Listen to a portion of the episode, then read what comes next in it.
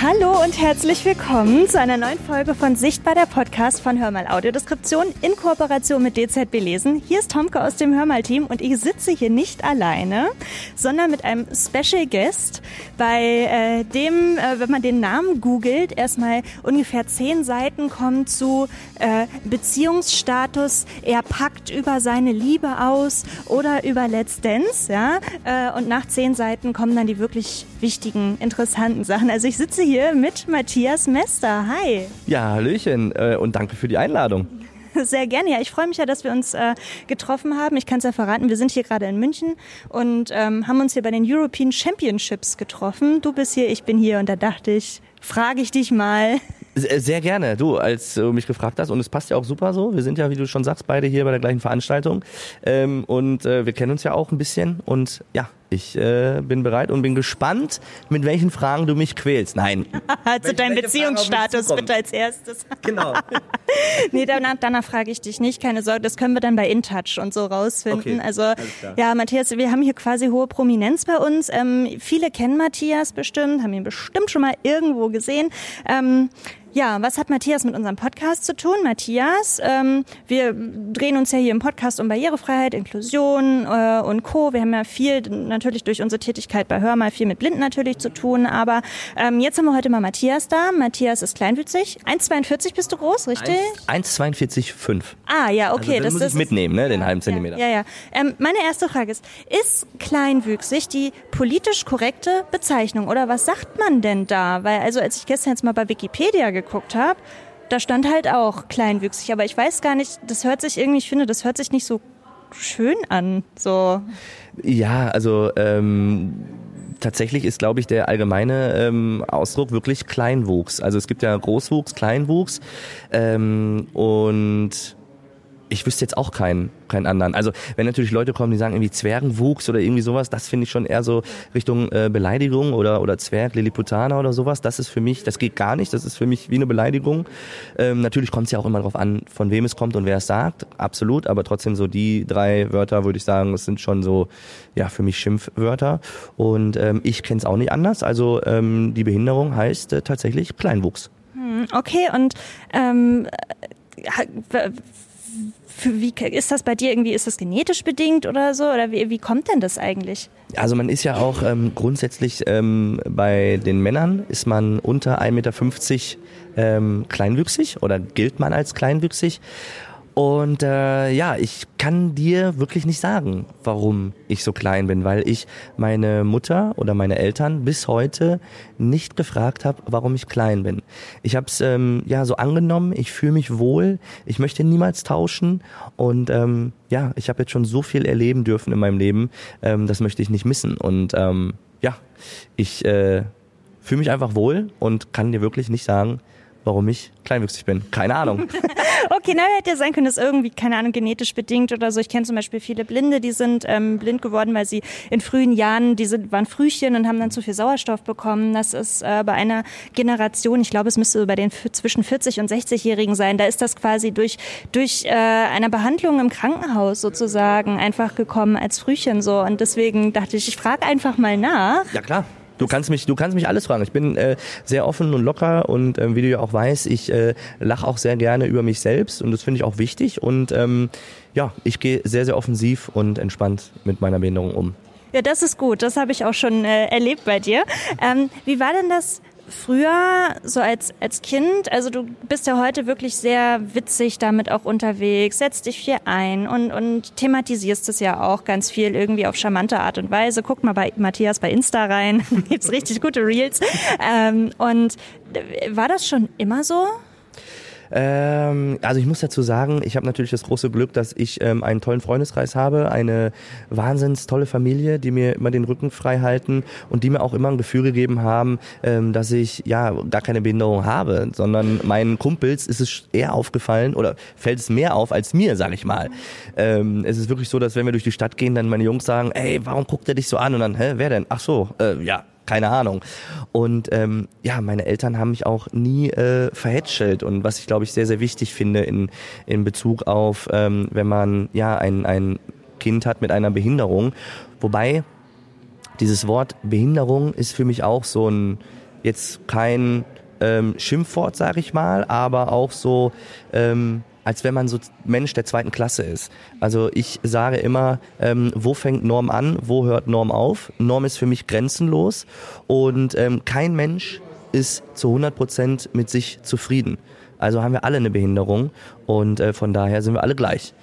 Und klar, es ist mir irgendwann aufgefallen, Kindergarten, äh, so Ende Kindergarten, ja. da saß ich immer noch auf dem Stuhl, hatte die Beine noch in der Luft am Baumeln und alle hatten die Füße schon auf dem Boden stehen. Da wurde mir dann zuerst mal so bewusst, so okay, hm, hier äh, läuft was schief oder ich, ich bin anders.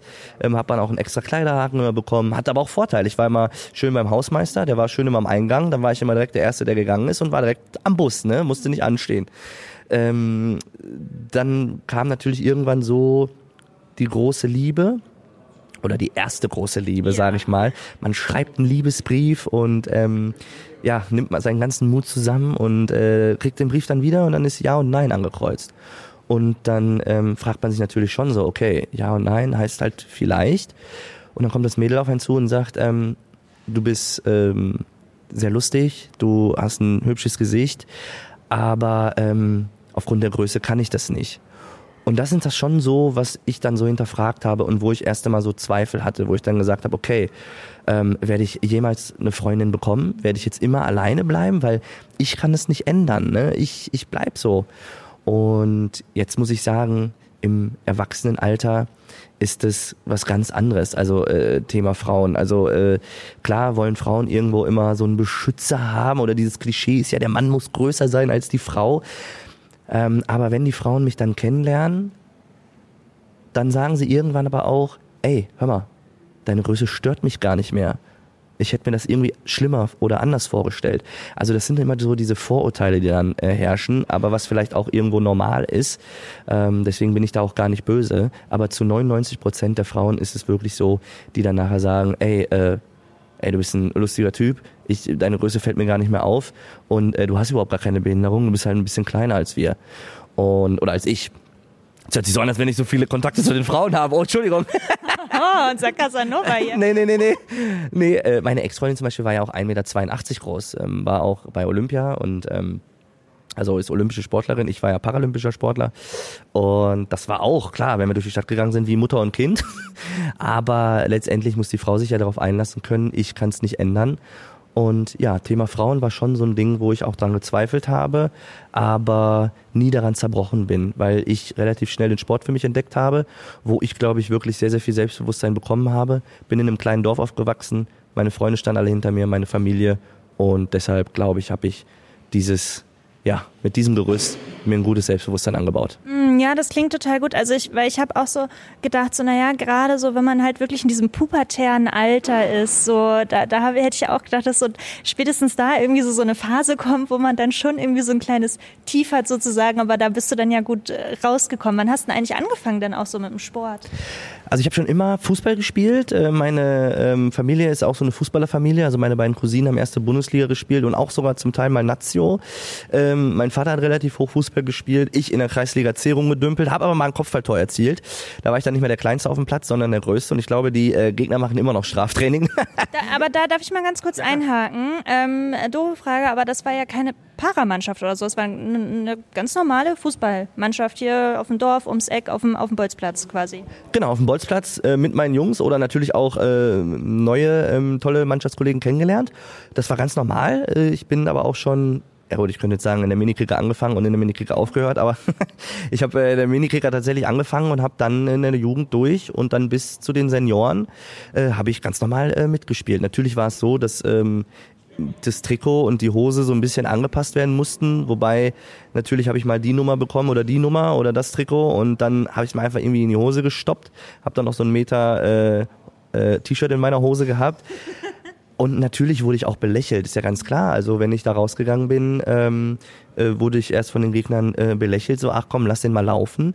Und wenn ich dann aber mal abgezogen habe vom 16er und das Ding in den Knick gehauen habe und dann einzeln in Führung gegangen sind, danach wurde ich aber dann auch umgegrätscht. Und das war dann so ähm, die Anerkennung, ne? dass man dann gesehen hat, okay, jetzt nehmen sie mich hier ernst, aber vorher wieder unterschätzt. Und das ist grundsätzlich so. Also auch meine Jungs ähm, haben mir erst natürlich so, ach komm, lass den mal laufen. Und irgendwann, wenn ich dann mal schön die Jungs dann ausgezaubert habe, dann ähm, ja haben sie den Spieß dann umgedreht, aber das war natürlich dann für mich auch ein schönes Gefühl, so zu sehen, okay, jetzt bin ich hier angekommen und ja, habe halt von meinem Vater sehr viel in die Wiege gelegt bekommen, fußballerisch.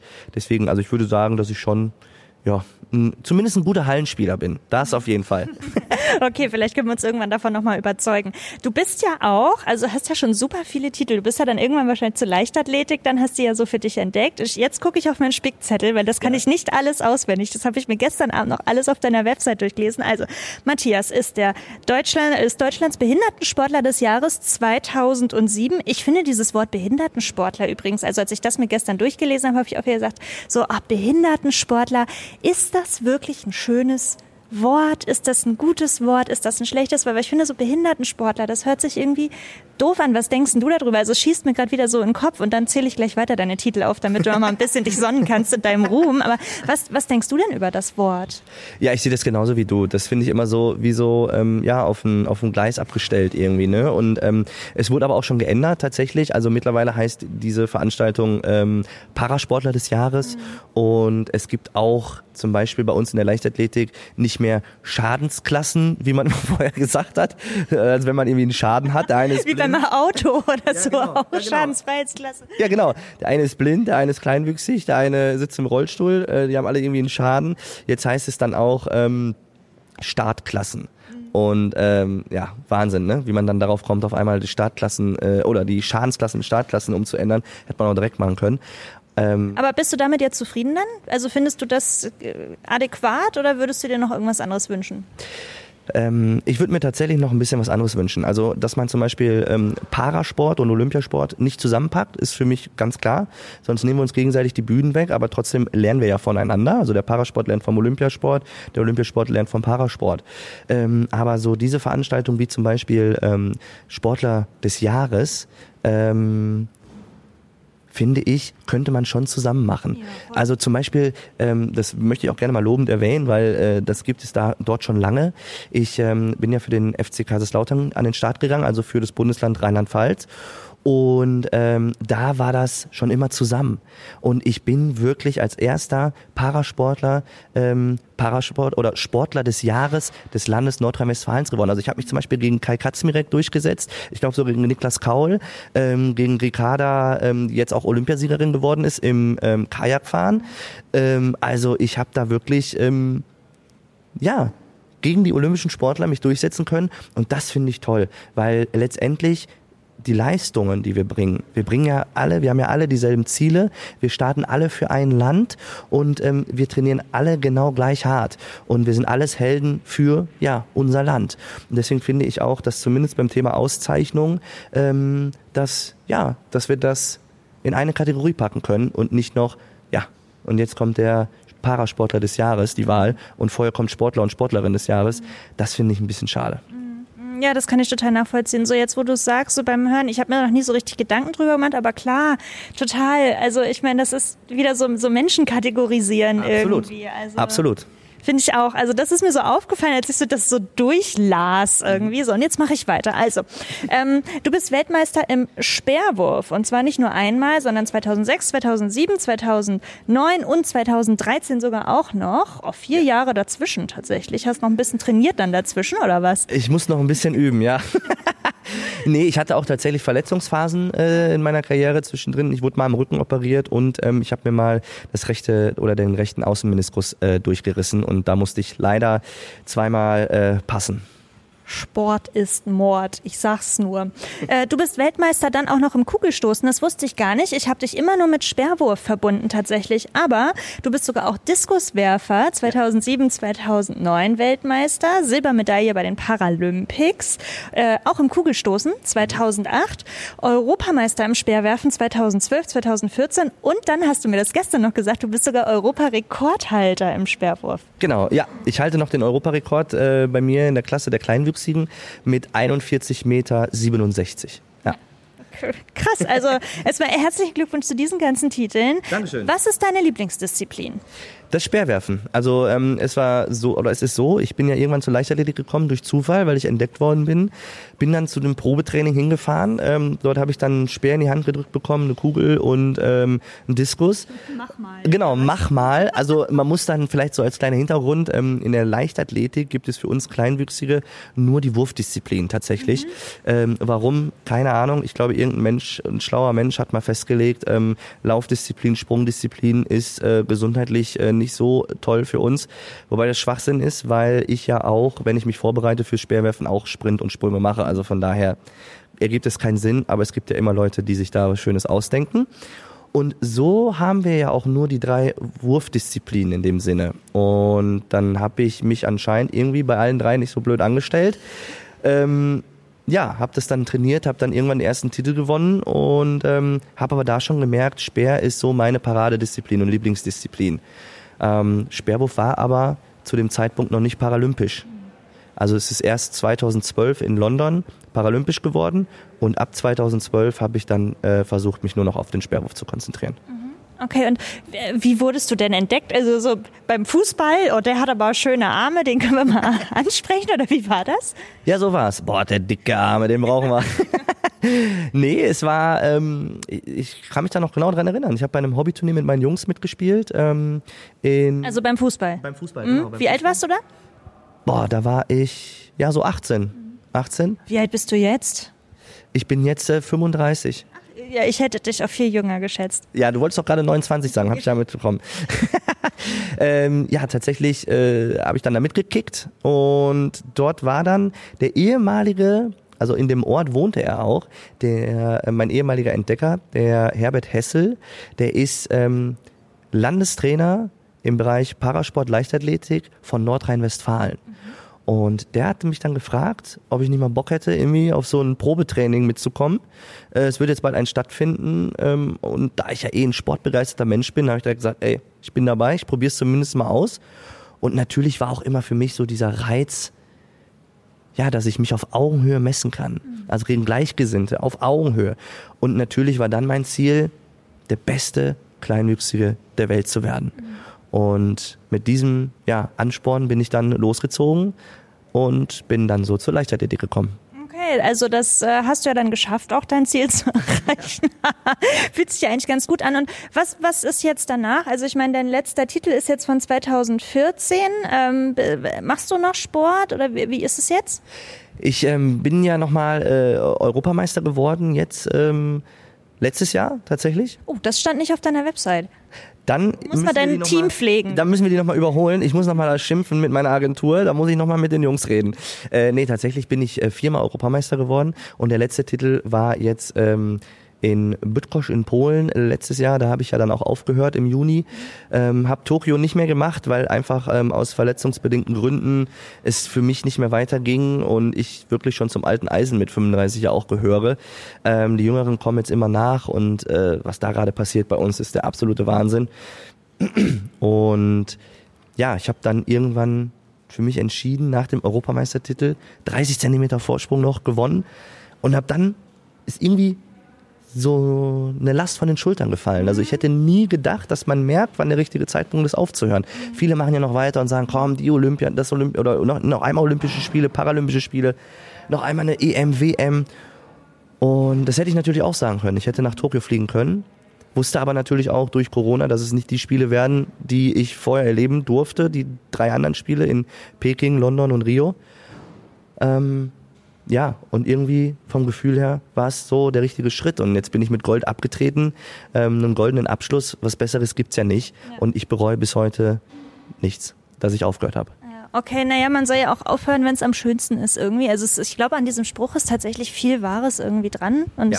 finde ich, ist, glaube ich, dann auch ein schönes Gefühl irgendwie. Wie, wie ist denn das? Ich frage mich das immer so bei den Paralympics. Erst hat man so die großen Olympischen Spiele und so. Und ich habe dann immer das Gefühl, dass die Paralympics so, da wird schon, gerade über die letzten wurde ja schon auch berichtet, aber ich habe immer das Gefühl, es geht unter. Und ich habe immer das Gefühl, dass viel, viel, viel weniger Zuschauerinnen und Zuschauer da sind. Ist das so?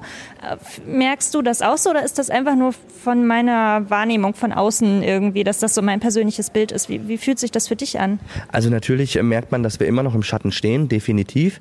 Aber ähm, wir sind da auf einem guten Weg. Natürlich gibt es Länder, die da schon viel, viel weiter sind, so wie England zum Beispiel, wo auch bei einer Weltmeisterschaft bei uns 40.000 Menschen im Stadion sind. Wenn wir hier eine Weltmeisterschaft in Deutschland machen, eine Para-Weltmeisterschaft, haben wir vielleicht 200 oder vielleicht an einem Sonntag mal 1000 bis 2000 Leute.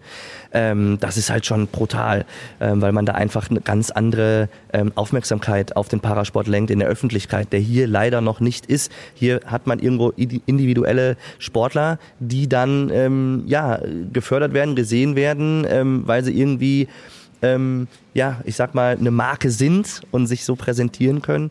Ähm, aber es wäre schon schön, wenn der Parasport im Allgemeinen natürlich auch in der Öffentlichkeit mehr stehen würde. Aber man muss sagen, ich bin 2008 angefangen mit den Paralympischen Spielen.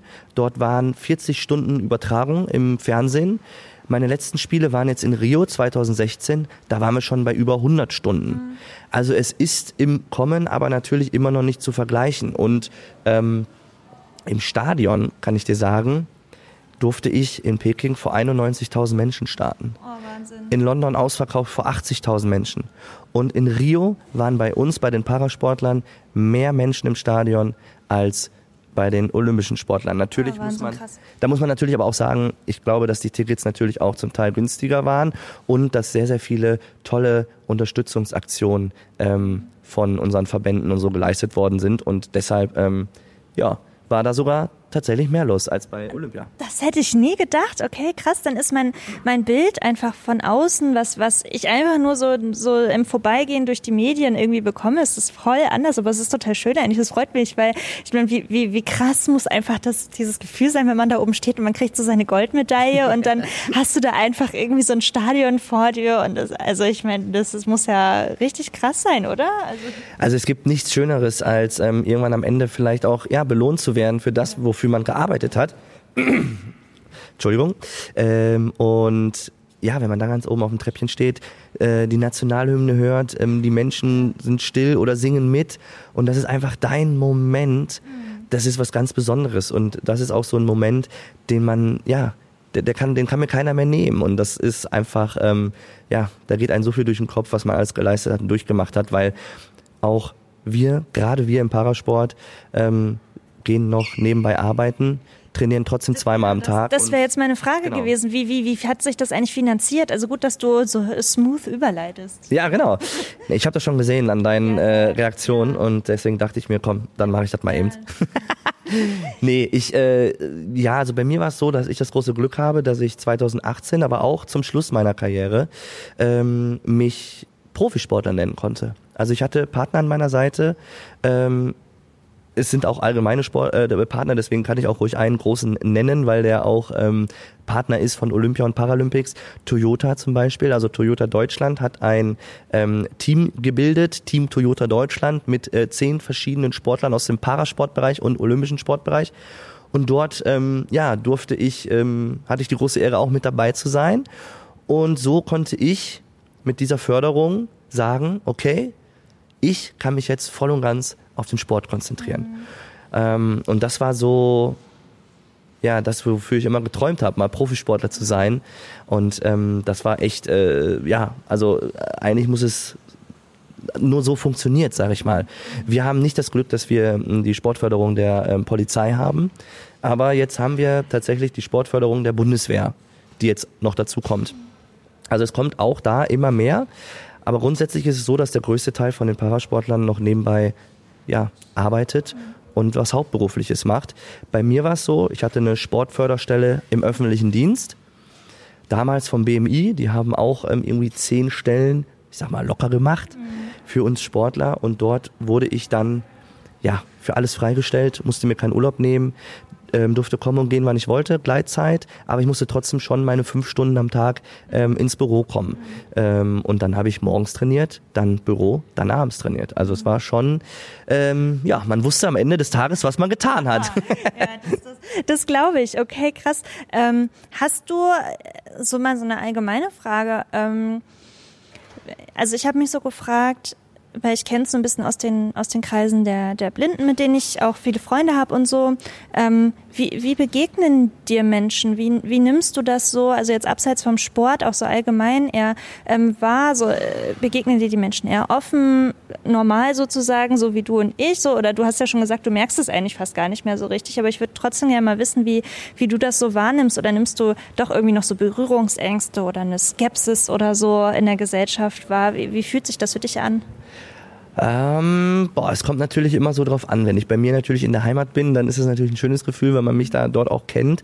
Ähm, aber ja, grundsätzlich ist natürlich schon so, dass es äh, viele viele verschiedene Facetten gibt. Also es gibt Menschen, ähm, die ähm, denen stört das gar nicht oder die geben mir das Gefühl, dass ich nicht anders bin. Dann gibt es natürlich die Menschen mit ihren Blicken und vielleicht mit ihrem Fingerzeig, wo man dann sagt, okay, ja, lustig, haha, toll. Ähm, aber ich glaube, der Großteil geht wirklich damit, so empfinde ich das in meinem Fall, sehr entspannt und locker damit um. Aber ich bin ja auch ein verrückter, lustiger Vogel, ja. dass ich, glaube ich, damit auch Barrieren zum Fallen bringe und die Leute direkt sagen, ey, guck mal, der ist ja genauso komischer Kauz äh, wie ich, ne? Und äh, ja, der, der, das passt so mit uns. Und ähm, was ich blöd finde ist, also das muss ich auch immer sagen, ähm, es gibt eine Sache, ähm, und die finde ich ja auch toll und finde ich auch super, dass es immer mehr kommt, die inklusiven Kindergärten oder die integrativen Schulen, Kindergärten, ähm, dass man schon mit den jungen Jahren damit anfängt, weil so wird ja wirklich Barrieren abgebaut und so wird man früh damit konfrontiert und ähm, ja, es kommt nicht zu irgendwie, ja, wie soll ich sagen, Ausschließung von irgendwelchen ne, äh, Menschen, die vielleicht ein Handicap haben zum Beispiel. Und wenn ich durch die Stadt gehe und da ist dann eine Mutter oder Eltern, sage ich mal, von kleinen Kindern. Und die Kinder sagen dann, Mama, warum ist der Mann so klein? Das Lustige ist, ich bin meistens immer größer als die Kinder, aber ich bin halt der kleine Mann mit Bart. und dann, Mama, warum ist der Mann so klein? Und dann gibt's halt Eltern, die äh, ziehen dann ihre Kinder weg und sagen, komm, äh, äh, okay. guck da nicht so hin. Und natürlich, klar, als Elternteil ist man vielleicht auch überfordert und weiß nicht, was man machen kann oder es ist einem unangenehm. Aber ich kann nur sagen, man muss damit einfach offen und locker umgehen. Und ich würde mir wünschen, wenn die Eltern dann sagen, hey, frag ihn doch einfach, warum er so klein ist. Ne? Es gibt kleine, dicke, dünne, große Menschen und ähm, ja, wir sind hier vielfältig und genau so sollte es sein. Und das würde ich mir äh, noch wünschen, dass wir dahin kommen. Hallo, wir mogeln uns mal ganz kurz dazwischen. Hier sind Tomke und Florian von Hör mal Audiodeskription. Schön, dass du unseren Podcast hörst. Tatsächlich produzieren wir aber nicht nur Podcasts, sondern bieten auch Veranstaltungen an. Ja, und ganz genau gesagt organisieren wir Veranstaltungen für und mit blinden oder sehbehinderten Menschen, Sportveranstaltungen, Theater, Musicals, Shows und vieles mehr. Unser Ziel ist es, mehr Menschen mit Behinderungen auf öffentlichen Großveranstaltungen sichtbar zu machen und eine inklusivere Veranstaltungslandschaft aufzubauen. Wir beschreiben Veranstaltungen für blinde und sehbehinderte Gäste und unterstützen auch beim Thema Begleitpersonen und vieles mehr. Und da kommst du ins Spiel. Wenn du nämlich selbst eine Veranstaltung planst oder als Besucherin oder Besucher über Veranstaltungen informiert werden möchtest, die wir beschreiben, dann empfehlen wir dir unseren Newsletter. Den kannst du auf unserer Website www.hörmal-audio.org slash Kontakt abonnieren. Hör mal mit OE geschrieben, ganz wichtig. Und noch einfacher ist es, uns direkt zu schreiben, zum Beispiel per E-Mail an veranstaltungen.hörmal mit oe-audio.org. Wir freuen uns, von dir zu hören und jetzt geht's weiter mit der Folge. Wie sind denn deine Eltern damit umgegangen? Weißt du, ob die, oder habt ihr mal drüber geredet, ob die auch von außen dann irgendwie, da wurde auch irgendwie vielleicht, ist, ich, ich meine, ich sehe das immer so, ich bin ja viel auf Insta dann unterwegs und so und wir mit automatisch irgendwelcher Mutter-Content und Baby und was weiß ich eigentlich, und da kommen auch immer oft so Diskussionen irgendwie, äh, wo dann auch so Reels sind, die sich genau damit befassen, dass halt zu Eltern irgendwie irgendwas gesagt wird, weil ein Kind eine Behinderung oder so hat, dass die irgendwie damit so konfrontiert werden und irgendwelche blöden Kommentare bekommen, so, also weißt du, was ich meine? So war es bei deinen Eltern irgendwie auch so, dass die auch damit irgendwie von außen konfrontiert wurden und, und wie sind die damit umgegangen? Ähm, ich weiß jetzt natürlich nicht alles, aber was ich weiß, ist zum Beispiel, und da bin ich sehr stolz drauf und äh, da bin ich meinen Eltern sehr, sehr dankbar, sonst würde ich heute nicht sitzen. Ähm, als meine Mutter schwanger war, konnte man damals schon sehen, dass ich äh, kleinwüchsig werde. Und für meine Mutter Und ähm, das hat sie in meinem ähm, Buch geschrieben. Ich, hab's, ähm, ich wollte es nicht durchlesen, habe es dann natürlich immer mal durchgelesen. Ähm, hat dann als Gastbeitrag ähm, das erklärt, dass sie ähm, an Abtreibung zum Beispiel nicht im kleinsten dran gedacht hat. Und das fand ich toll. Ne? Also für meine Mutter war klar, ey, mein Kind äh, wird kleinwüchsig, aber ich habe es genauso lieb und äh, das wird hier integriert in eine Family.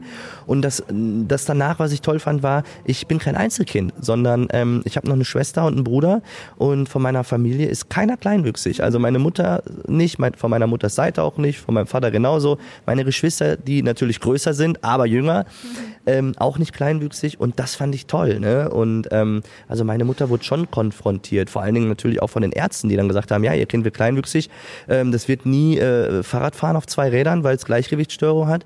Äh, der Junge wird nur 1,20 Meter oder 1,30, der Junge kann das nicht und äh, dies nicht. Und da hat meine Mutter mir dann gesagt, das war natürlich schon hart für sie, wenn der Arzt schon sagt, dem man ja eigentlich dann auch vertraut und glaubt, äh, wenn der dann schon sowas sagt, ähm, dann denkt man natürlich, oh Gott, oh Gott, jetzt müssen wir uns hier einschränken oder worauf müssen wir uns hier einstellen? Und zum Glück und das kann ich auch immer nur wieder sagen und das kann ich als Tipp für alle Familien mitgeben oder werdenden Eltern. Man darf sein Kind nicht verhätscheln mit einer Behinderung, sondern auch ruhig mal seine Grenzen testen lassen. Und das haben meine Eltern. Meine Eltern haben mich nicht verhätschelt und deshalb ähm, ja, bin ich auch so durchgekommen, wie ich jetzt äh, durchgekommen bin. Und was ich auch toll fand und was auch auf Gegenwehr gestoßen ist, wo du es jetzt gerade sagst, ist von den Behörden zum Beispiel. Okay. Ich habe meine erste Ausbildung angefangen als ähm, Bauzeichner in der freien Wirtschaft und das war mir auch wichtig. Ich wollte nicht in eine Behindertenwerkstatt, weil ich möchte jetzt, ich meine das nicht böse, aber ich habe ja von meiner Intelligenz her oder vom Kopf her bin ich ja fit. Ne? Und äh, ich finde es toll, dass es Behindertenwerkstätten gibt, gerade für äh, geistig behinderte Menschen, die so Beschäftigung haben, die so ähm, ja ein Leben haben, Alltag haben. Das finde ich toll. Aber warum sollte ich jetzt nicht in der freien Wirtschaft Fuß fassen dürfen? Und da war es so, dass ich in meiner ersten Ausbildung dann ein Gespräch hatte mit dem Integrationsamt die dann zu meinem Arbeitgeber gekommen sind und ähm, da ging es dann um Arbeitsmittel wie zum Beispiel einen höhenverstellbaren Tisch oder einen Schreibtischstuhl und sowas. Und die haben dann wirklich gesagt, am Tisch dann, ähm, es wäre besser, wenn ich in der Behindertenwerkstatt arbeiten würde. Ja. Und dann hat mein Chef gesagt, alles klar, da vorne ist die Tür, der wird hier auf jeden Fall arbeiten. Und dann haben wir natürlich auch die Fördermittel bekommen. Aber als also das Integrationsamt hat das gesagt, ja. nicht der das Integrationsamt beziehungsweise das Versorgungsamt oder was das ist, ja genau. Das was? hat, ja, und das schwöre ich, so war ich hier sitze, so hat es gesagt. Und das war schon sehr, sehr heftig für uns. Und ähm, aber mein Chef, und das fand ich das Geile überhaupt, der hat direkt gesagt: So, Leute, da ist die Tür, da brauchen wir gar nicht drüber reden. Der Junge, der fängt hier seine Ausbildung an und der kann hier ganz normal arbeiten. Also das steht hier gar nicht zur Debatte. Und das fand ich toll. Also ich bin schon auch auf Gegenwehr gestoßen und auch natürlich meine Eltern, die es nicht leicht hatten. Aber wenn man jetzt sieht, was man, wenn man nur will, aus seinem Leben machen kann, dann äh, ja, kann man einiges erreichen. Ich habe mich gefragt, ob du dich überhaupt in deinem Alltag oder in, in deinem Leben irgendwie selbst eingeschränkt fühlst. Stößt du auf irgendwelche Barrieren im Alltag, die jetzt so äh, speziell für dich irgendwie gelten, wo du sagst, oh ja krass, okay, das ist jetzt eine Barriere für mich, da fühle ich mich echt eingeschränkt? Also eigentlich nicht. Also natürlich ist das Einkaufen für mich immer wie Ninja Warrior.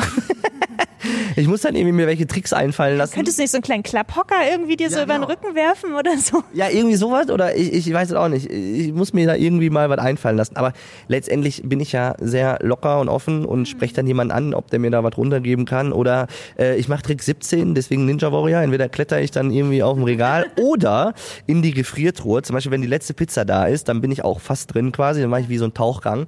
Aber äh, nee, und, und es gibt noch einen Trick und zwar manchmal suche ich mir auch so eine, so eine Haarspray-Dose oder irgendwie so eine Chips-Dose und dann ähm, greife ich so über mir und dann ins Regal rein und dann lasse ich das Produkt dann runterfallen und fange es dann auf. Ne? Also da gibt's ja irgendwie Mittel und Wege zu finden. Ähm, aber das ist so, wo ich vielleicht noch ein bisschen eingeschränkt bin. Aber sonst, ähm, ich bin zwar kleinwüchsig, aber ich würde sagen, ich gehöre zu den, hört sich jetzt auch blöd an, zu den großen Kleinen. Also ich bin ja 1,42 Meter und es gibt ja schon deutlich kleinere Kleinwüchsige, die es dann natürlich auch nochmal schwerer haben, im Bus reinzukommen, Auto zu fahren und und und. Ne? Bei mir ist das tatsächlich überhaupt kein Problem. Mein Auto zum Beispiel ist gar nicht umgebaut. Also ich fahre einen, ja, ich fahre einen großen ähm, ähm, ob ich das jetzt sagen sollte, aber ich fahre ein SUV und der ist nicht umgebaut. Weil das habe ich mich nämlich gefragt. Ich, mir sind auch nur so zwei Sachen eingefallen, wo ich mich gefragt habe, okay, das sind jetzt so zwei Alltagsfragen, die wollte ich stellen. Und das ist einmal das Autofahren. Okay, hast du jetzt schon beantwortet. Und die zweite Frage, wie ist denn das mit deinen Möbeln? Hast du Möbel, die, hast du einen kleineren Tisch und irgendwie eine kleinere Küchenzeile und sowas alles? Ich habe ähm, tatsächlich meine, ähm, meine Wohnung nicht an mir angepasst. Also natürlich habe ich irgendwo einen Hocker stehen oder ich habe ähm, in den Hängeschränken das so eingeräumt, dass die Sachen, die ich nicht unbedingt brauche oder nicht oft brauche, sind ganz oben und Gläser und Teller sind dann unten im Schrank. Also so habe ich das gemanagt und sonst kletter ich einfach auf die Arbeitsplatte und äh, hole mir das da oben raus. Oder wie gesagt, wahrscheinlich irgendwann im Alter, wenn ich nicht mehr so sportlich bin, äh, wird es dann wahrscheinlich so eine kleine Klappleiter werden. Aber ich würde das niemals umbauen, weil ich auch ähm, ja, vielleicht ja irgendwann eine Frau haben werde oder eine Freundin, die dann äh, sich dann da bücken muss und hier und da. Und wie will man da jetzt einen Mittelweg finden? Und ich kann mich damit arrangieren. Also für mich ist es vollkommen fein. Ich habe jetzt da nicht so Probleme, ans, ans Kochfeld zu kommen oder irgendwie abzuspülen oder ich weiß nicht was. Also das, das, das funktioniert alles. Also ich habe da ja nichts umgebaut. Okay, das habe ich mich gestern, als ich so überlegt habe, was frage ich denn Matthias, da ist mir das so in den Kopf geschossen. Ja, das, so, ja, das muss man jetzt mal fragen für alle, die vielleicht ja. sich auch bisher noch nicht damit beschäftigt haben. Deswegen so, wirst du irgendwas sonst noch oft gefragt? Vielleicht habe ich jetzt was vergessen. Äh, Gibt es so, so ein FAQ bei dir? Außer so dein Beziehungsstatus natürlich. Ja, genau. So, äh, zu, zu, nur so, ich meine zu Barrieren im Alltag sozusagen. Irgendwie sowas? Nee, ich werde nur grundsätzlich, also von, von Männern und von Frauen. Äh, ein Thema, aber das äh, darf ich jetzt hier nicht ansprechen, was Frauen mich fragen ähm, wie soll ich sagen, wie so bestimmte Körperteile bestückt sind, so als kleiner Mann. Und äh, bei Männern ist es so, ähm, auch stumpf, genau das gleiche wie bei den Frauen. Ähm, wie viel Bier passt in dir rein? Bist du nicht schon nach einer Flasche Bier betrunken? Also so, das sind so die Dinge, die. Äh, und, und, die, und, und wie ist das mit dem Bier? Mit dem Bier ist es so, dass ich äh, mittlerweile wirklich nach ein, zwei Bier betrunken bin, weil ich aber auch keinen Alkohol mehr so richtig trinke. Ähm, als ich noch voll im Training war, da konnte ich auch mal meine, ja, so zwei, drei Liter kann ich auch mal trinken. Also ist so ein Mittel, Mittelschnitt vielleicht. Ja, also passt schon was rein, ja. ja okay, Na, aber gut, okay, dann sind wir dazu auch aufgeklärt. Das andere lassen wir einfach stehen und, ja. und ähm, überlassen es der Forschung. stehen, der war auch nicht schlecht, ja. Hm. Du machst ja genau weiter da jetzt. Ja, aber. ja, okay, wie, wie komme ich da jetzt wieder raus? Okay, ähm, ich mache jetzt einfach einen ganz harten Cut ähm, mhm. und möchte noch mal ganz kurz äh, über das InTouch-Thema Let's Dance sprechen. Ähm, eigentlich nur so kurz, was, was hast du ähm, gedacht, als du die Anfrage bekommen hast?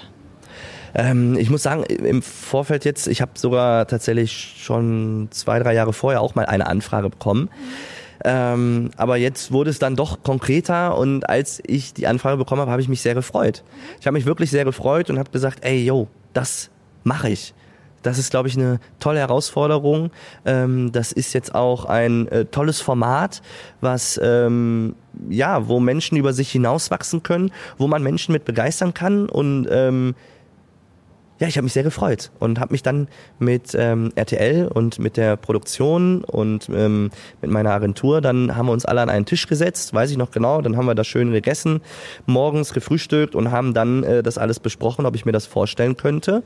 Ähm, natürlich habe ich dann auch gehört, was da so auf mich zukommen kann. Und ich bin trotzdem nicht abgeschreckt worden und habe gesagt, yo, mache ich. Also ich hätte da Lust drauf. Ähm, und dann hab, kam dann irgendwann tatsächlich äh, die Zusage mhm. und dann habe ich mich sehr gefreut. Wobei ich dann sagen muss, als dann die ersten sieben dann gedroppt worden sind, so äh, wer dann dabei ist, die ersten mhm. sieben Kandidaten und dann war ich ja auch dabei, da habe ich gedacht, uiuiui, ui, ui, jetzt gibt's keinen Weg mehr zurück. Weil man ist ja so, ne? Wenn man, wenn noch irgendwie was weit weg liegt, da denkt man ja, ach komm, ey, da denke ich noch gar nicht dran, da ist ja erst im Monat oder so. Äh, so war das bei mir auch. Und dann auf einmal äh, ging's dann schon relativ schnell los. Ähm, das war schon heftig, weil dann wirklich sehr viele ähm, ja, Medien, aber auch natürlich äh, mein Umfeld äh, äh, und auch Leute, mit denen man gar nichts mehr zu tun hatte, auf einmal sich alle gemeldet haben, ey, du machst bei Let's Dance mit, Wahnsinn und wir sind mal gespannt und jetzt gucken wir das und dann ging es irgendwann los und äh, es war eine tolle Reise, ja.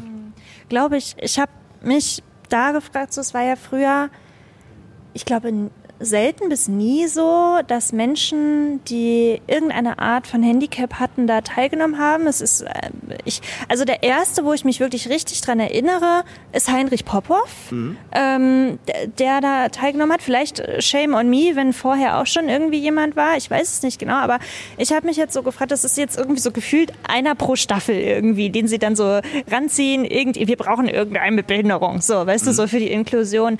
Ähm, ist so, also es ist so mein böses Bild sozusagen ja. so und äh, du nickst schon irgendwie so. Also ich, ich frage mich so, ob du das auch so wahrnimmst. Gut, klar, du hast jetzt teilgenommen, du hast einen Vertrag, du darfst jetzt da nicht drüber ablästern oder so, aber ich frage mich das so, nee. ob das so ein, so, ob, ob man irgendwie so als, als Quotenbehinderter so ganz böse gesagt da auch irgendwie herhält dann. Ähm, äh habe ich am Anfang auch gedacht, aber ich kann sagen, nein. Also es ist schon so, ähm, dass man so sehen muss, dass ähm, sich RTL was traut. Mhm. Und das finde ich toll. Also ich finde toll, dass RTL sagt, ey, ähm, hier ähm, äh, kann jeder mitmachen. Und ähm, es gab davor schon eine blinde ähm, genau, Tänzerin, stimmt, die dabei war. Stimmt, dann ne? genau, mhm. dann ähm, der Heinrich Popov, der amputiert. Mhm. Dann war ein Gehörloser da. Natürlich mhm. klar das ist natürlich eine Behinderung, die man von außen jetzt nicht so wirklich wahrnimmt. Äh, und dann kam der erste Kleinwüchsige, das war ich. Ja.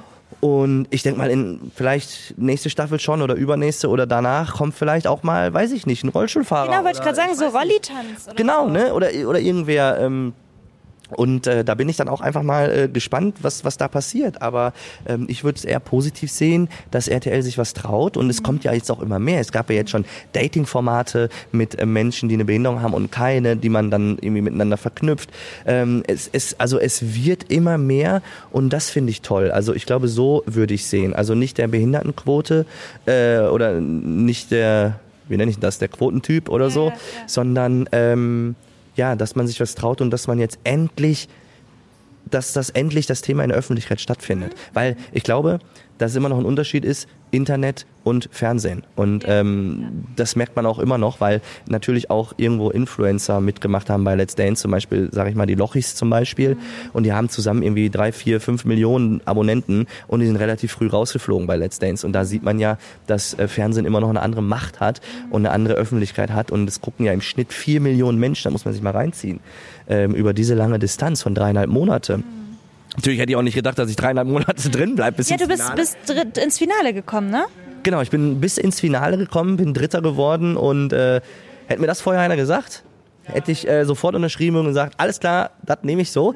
Also Wahnsinn, ich bin immer noch so stolz und ähm, äh, ja, einfach ich hätte es wirklich nicht geglaubt, dass ich da ins Finale komme. Ich habe alle Tänze tanzen dürfen, alle Shows mitgemacht und ähm, einfach wirklich, ich würde sagen, zu 99 Prozent okay, sagen wir zu 98 Prozent positives Feedback bekommen von wirklich sehr, sehr vielen Menschen. Mein Instagram-Account hat sich einfach mal verdoppelt, mhm. fast, also mehr, fast mehr als verdoppelt. Ähm, und natürlich gab es auch negative Kritik, aber das war wirklich das waren von ja, es gab so eine, so eine komische Frau, die hat sich dann im Nachhinein doch auch entschuldigt oder so. Die habt ihr sogar noch verklagt, oder? Das war doch irgendwie genau. so eine Story. Genau, und das läuft auch noch tatsächlich und da gehe ich, da, da gehe ich auch nicht von ab, denn ähm, es gibt halt eine Sache, ähm, gegen die man noch nicht so vorgeht und das ist Hetze im Internet und äh, Diskriminierung im Internet. Ähm, jeder denkt, kann machen, was er will im Internet, ähm, ohne Profilbild und äh, dann fängt man einfach los äh, an, sich äh, Leute zu beleidigen, aber auf übelstes. Ich wäre damit klargekommen, wenn Menschen zu mir sagen, und da bin ich auch mit klargekommen, wenn Menschen zu mir sagen, ja, das sieht jetzt nicht so gut aus oder du kannst nicht tanzen oder dein Tanzstil gefällt mir nicht, vollkommen okay. Jeder Mensch hat einen anderen Tanzstil und äh, für mich fein. Aber beleidigen lassen, so wie ähm, Krüppel oder ähm, im wahren Leben würde meine Tanzpartnerin nie was mit mir zu tun haben wollen und RTL wird bezahlt, dass die die Zeit mit mir verbringt und so. Das ging dann doch einen Schritt zu weit und da habe ich dann mit meinem Kumpel Martin Rütter und Detlef Steves sind wir dann ähm, ja mal an die Öffentlichkeit gegangen und haben dann mal ja ein Zeichen setzen wollen, dass das so nicht geht und klar hat sie sich entschuldigt. Wer wird das yeah, nicht machen? Ne? Aber ähm, es ist auch nur ja, ein Tropfen auf dem heißen Stein leider, was wir dann jetzt damit bewirkt haben. Aber wir haben gezeigt, dass es so nicht weitergeht und dass man irgendwann mal was machen muss jetzt endlich dagegen. Ja, voll wichtig. Also ich finde, es ist ja wirklich in allen Bereichen, das fängt ja schon bei Kindern dann an. Kinder mobben irgendwie Kinder im, im Netz. Also ich meine, es ist so eine riesen Gefahrenstelle sozusagen. Und ich finde halt so Leute wie du, die halt aber voll gefestigt sind und ein gutes Selbstbewusstsein haben, die können damit ja umgehen. Aber was ist denn mit den Menschen, die da nicht gut mit umgehen können? Also das finde ich total wichtig tatsächlich, dass das irgendwie stattfindet dann und ihr dann Zeichen setzt so. Also absolut, da bin ich ganz bei dir und äh, das ist noch viel zu wenig. Ähm, und nicht nur ja auch Menschen, die ein Handicap haben, sondern ja auch ähm, ähm, kleine Mädels zum Beispiel, die dann irgendwelche, ähm, ja, weiß ich nicht, Kommentare bekommen, du bist hässlich ja. und so. Und vor allen Dingen gerade im Kinderalter nimmst du dir das ja an und sagst, okay, bin ich wirklich so hässlich? Und dann, weiß ich nicht, geht's in die Magersucht oder äh, man, man hat keine Lust mehr zu leben oder ne, spinnen wir mal weiter. Und äh, da muss eigentlich wirklich was gegen getan werden. Eigentlich müsste jeder seinen Personalausweis hinterlegen, der sich äh, bei Instagram anmeldet oder auf irgendwelchen Social Media Kanälen. Und ähm, dann muss man dafür auch bestraft werden für das, was man da macht. Ja, klar, und auf der Straße würde man es ja auch nicht machen. Also zumindest das niemand, der normal denkt, so ja, und das ist es ja. Ich glaube, und da lege ich mich fest, diese Frau, die mich dort äh, diskriminiert hat im Internet, ähm, die hätte es mir ähm, auf der Straße niemals vom Kopf geworfen. Da lege ich meine Hand für ins Feuer. Das sind halt Menschen, die unzufrieden mit ihrem Leben sind und das irgendwie ja. ausdrücken wollen ähm, und das dann über die Social Media Plattform machen. Ja, voll, glaube ich auch. Mit, also mit, keiner Identität dann natürlich. Ja, richtig, genau, natürlich. So ja. Babsi 1, 2, 3 ohne genau. Profilbild. Ja, genau. So. Genau, ja, ja, genau. irgendwie, irgendwie sowas. Okay. Und ähm, so Let's Dance ist ja jetzt vorbei. Jetzt bist du ja hier bei den Championships ein bisschen unterwegs. Nicht als Sportler, aber ähm, du bist hier unterwegs. Ähm, was, was machst du denn jetzt so eigentlich so? Also Sport ist ja jetzt, also bei Olympia sehen wir dich jetzt nicht mehr. ja, wer weiß, vielleicht als äh, Sportexperte. Ich durfte ja schon mal für ähm, die ARD ähm, ähm, als äh, Sportexperte mit dabei sein, was ein tolles Erlebnis war und äh, was ich sehr, sehr gerne auch wieder machen wollen würde würde. Ähm, ich ja, habe einen Podcast, habe ein Buch geschrieben. Ich ähm, habe jetzt tatsächlich noch einige ähm, ja, TV-Formate auch abgedreht, die nächstes Jahr kommen werden. Ähm, also ich finde noch ab und zu im TV statt, äh, Richtung Entertainment. Es sind jetzt noch weitere Projekte in diese Richtung geplant, wo ich natürlich noch nicht drüber reden darf. Aber was mich sehr stolz macht, und da sind wir wieder, dass ähm, ja, wir da äh, Chancen bekommen, dass wir da ähm, ja auch jetzt endlich stattfinden. Und ähm, ich stehe dazu, ich möchte gerne Vorbild, Botschafter sein für ganz, ganz viele Menschen. Und deswegen bin ich froh, dass mir diese Chancen gegeben werden. Und ähm, es macht mir aber auch Spaß. Also ich möchte halt Richtung Entertainment.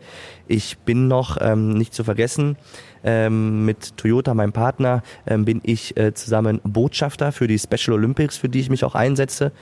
Ähm, ich halte Vorträge noch über ja, Motivation zum Beispiel. Und ja, neuer Lebensabschnitt beginnt. Ich freue mich auf all das, was kommt und es ist sehr, sehr spannend. Und natürlich habe ich jetzt fast was vergessen. Ähm, natürlich als Radiomoderator, als Co-Moderator bei Sportradio Deutschland. Ähm, ja, da versuche ich mich auch und ja, gucken wir mal. Also ähm, macht mir bisher sehr, sehr viel Spaß und es gibt tolle neue Dinge zu entdecken. Und gucken wir mal, wo ich hängen bleibe. Aber ich. Jetzt wird hier gerumpelt, also. Uiuiui, jetzt geht's ja ab. Äh, nee, ich, was ich noch sagen wollte ist, ähm, dass ich mich einfach jetzt freue auf all das, was kommt. Aber klar, mein Hauptaugenmerk ist ähm, Entertainment. Und natürlich habe ich auch Kooperationspartner an meiner Seite. Ich habe äh, Social Media Kanäle, die gerade sehr gut laufen. Ähm, aber das ist ja auch cool, dass ich dort auch so bin, wie ich bin. Dass ich sehr gerne über meine Behinderung lache, dass ich die Inklusion so lebe und dass ich dort auch als Vorbild und Botschafter vorangehen kann. Genau, das wollte ich nämlich sagen. Ich finde das gerade auf deinen Social Media Kanälen nämlich richtig schön. Du äh, vermarktest ja nicht nur dich da selbst sozusagen, sondern du gibst ja auch äh, anderen Institutionen, die sich für Inklusion einsetzen, da eine total schöne Plattform auch. Und, und das finde ich irgendwie so schön, habe ich mich gefreut, als ich das irgendwie gesehen habe, so, ähm, dass du das so machst. Und ähm, richtig cool auch, dass du halt so selbst dich auf die Schippe nimmst und so. Also ich weiß noch ganz genau, also ich mache äh, auch, so haben wir uns ja kennengelernt, ich mache ja auch Social Media für eine mhm. Institution äh, ja. und da bin ich ja auf dich zugekommen und habe gefragt, hey Matthias, können wir mal ein Reel drehen? Und ich weiß noch total, dass ich überlegt habe vorher so, oh, kann ich ihn das jetzt fragen oder kann ich ihn das nicht fragen? Ich weiß auch nicht, wie geht er denn jetzt damit um? Weil es war auch so ein bisschen so das, das Kleinsein auf die Schippe nehmen und so. Aber ich finde, war dann total froh, als du dann meintest so, ja klar, können wir machen. Weil ich bin dann wirklich, könnt ihr euch vorstellen, ich bin so zu Matthias und gesagt, ey, Matthias, ich, ich weiß nicht, ob es doof ist, ich wollte dich mal kurz was fragen. Und Matthias so, ja, was ist denn? So. Mhm. Und dann habe ich gesagt, ja, und ich habe mich gefragt, ob wir das vielleicht machen können. Ja, klar, kein Problem, wann soll wollen wir mal loslegen? So. Also das finde ich, finde ich richtig, richtig gut musst du, hast du irgendwann selbst so gesagt, so, oh, das will ich jetzt so machen? Oder ist das irgendwie so irgendwann gekommen, dass du gesagt hast, so, ich will das jetzt mir mal so solche Formate ausdenken eigentlich? Also grundsätzlich muss ich sagen, bin ich schon ein sehr positiv denkender und ähm, ja, ich glaube schon, dass ich sehr viel Humor habe. Ähm, das schon immer so. Ob es jetzt vielleicht sogar daherkommt, dass ich das vielleicht auch mal als Schutz oder so eingebaut habe früher. Dass ich einfach zum Beispiel, wenn wir da im Kreis standen und irgendeiner hat einen Witz über mich gerissen, alle lachen natürlich ähm, über mich und dann habe ich einfach noch einen Spruch zurückgedrückt, ähm, vielleicht sogar auf meine Kosten und dann haben nicht alle äh, über mich gelacht, ähm, sondern mit mir gelacht und äh, ja, ich bin einfach so und ähm, habe dann aber gemerkt, das war 2016 in Rio.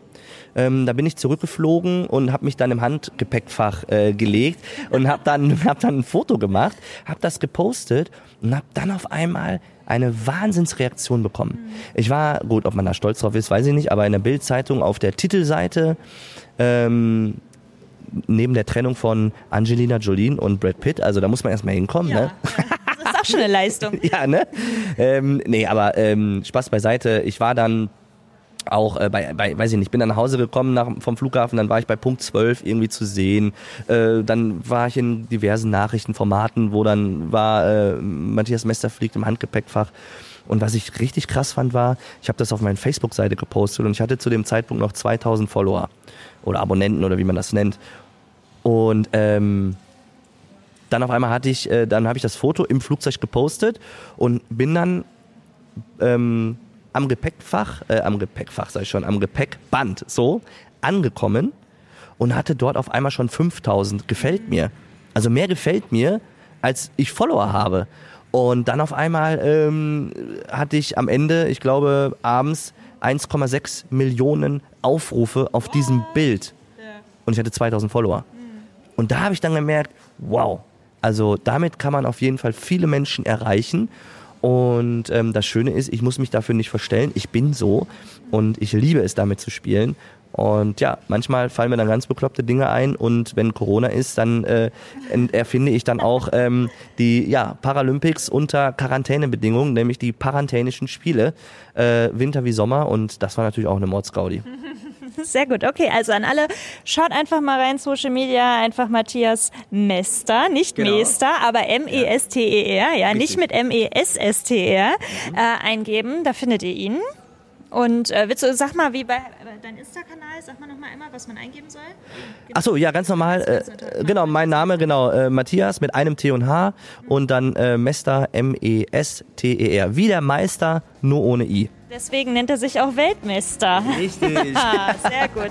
In diesem Sinne, man soll aufhören, wenn es am schönsten ist, Matthias. Mhm. Ich danke dir für deine Zeit, wünsche Gerne. dir ähm, noch viel Spaß hier in München und freue mich auf das nächste Mal, wenn wir uns wiedersehen. Bis dann. Bis dann und danke dir und äh, ja, ich freue mich, wenn wir uns wiedersehen. Tschüss.